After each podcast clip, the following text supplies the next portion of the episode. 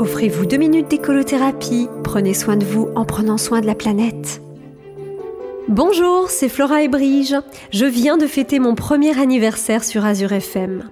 Oui, ça fait maintenant plus d'un an que vous entendez tous les week-ends une nouvelle écolo chronique sur la radio du Centre Alsace. Et après 54 écolo chroniques, vous savez quoi? Je me suis rendu compte que j'ai oublié de vous parler du vinaigre et du bicarbonate. Oui, mes deux fidèles amis beauté, santé, entretien ménager.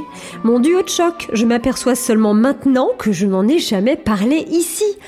Ceux qui croient que je me trompe confondent avec mon livre ou ma chaîne YouTube Écolothérapie, car eux n'ont pas pu rater mes deux amis inséparables, ou plutôt complémentaires, parce qu'il vaut mieux les séparer vu que le vinaigre et le bicarbonate, une fois réunis, forment un duo effervescent.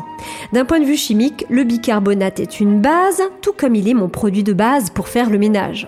Mélangé au vinaigre, qui est fort acide, ces deux réactifs très actifs vont dégager un gaz, du dioxyde de carbone.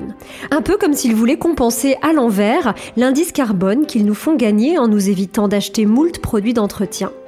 Allez, ce qu'il faut retenir, c'est qu'ensemble, ils pétillent carrément. Pourtant, c'est bien séparément, l'un après l'autre, que je les utilise pour profiter de leurs nombreuses propriétés. Vous le savez, pour faire le ménage, vous n'avez besoin de rien d'autre ou presque rien d'autre.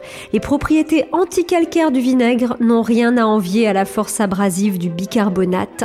Et je suis sûre que chacun de vous, chers auditeurs d'Azur FM, qui fêtez avec moi mes un an, connaissez au moins une manière d'employer le bicarbonate en soins du corps, que ce soit pour la blancheur des dents ou pour lutter contre les aigreurs d'estomac. Bien sûr, en une chronique, je n'aurai pas le temps d'évoquer avec vous les recettes, les différents emplois et mes astuces personnelles, mais cette chronique vaut comme une petite bulle de rappel. Et pour la suite, c'est à vous.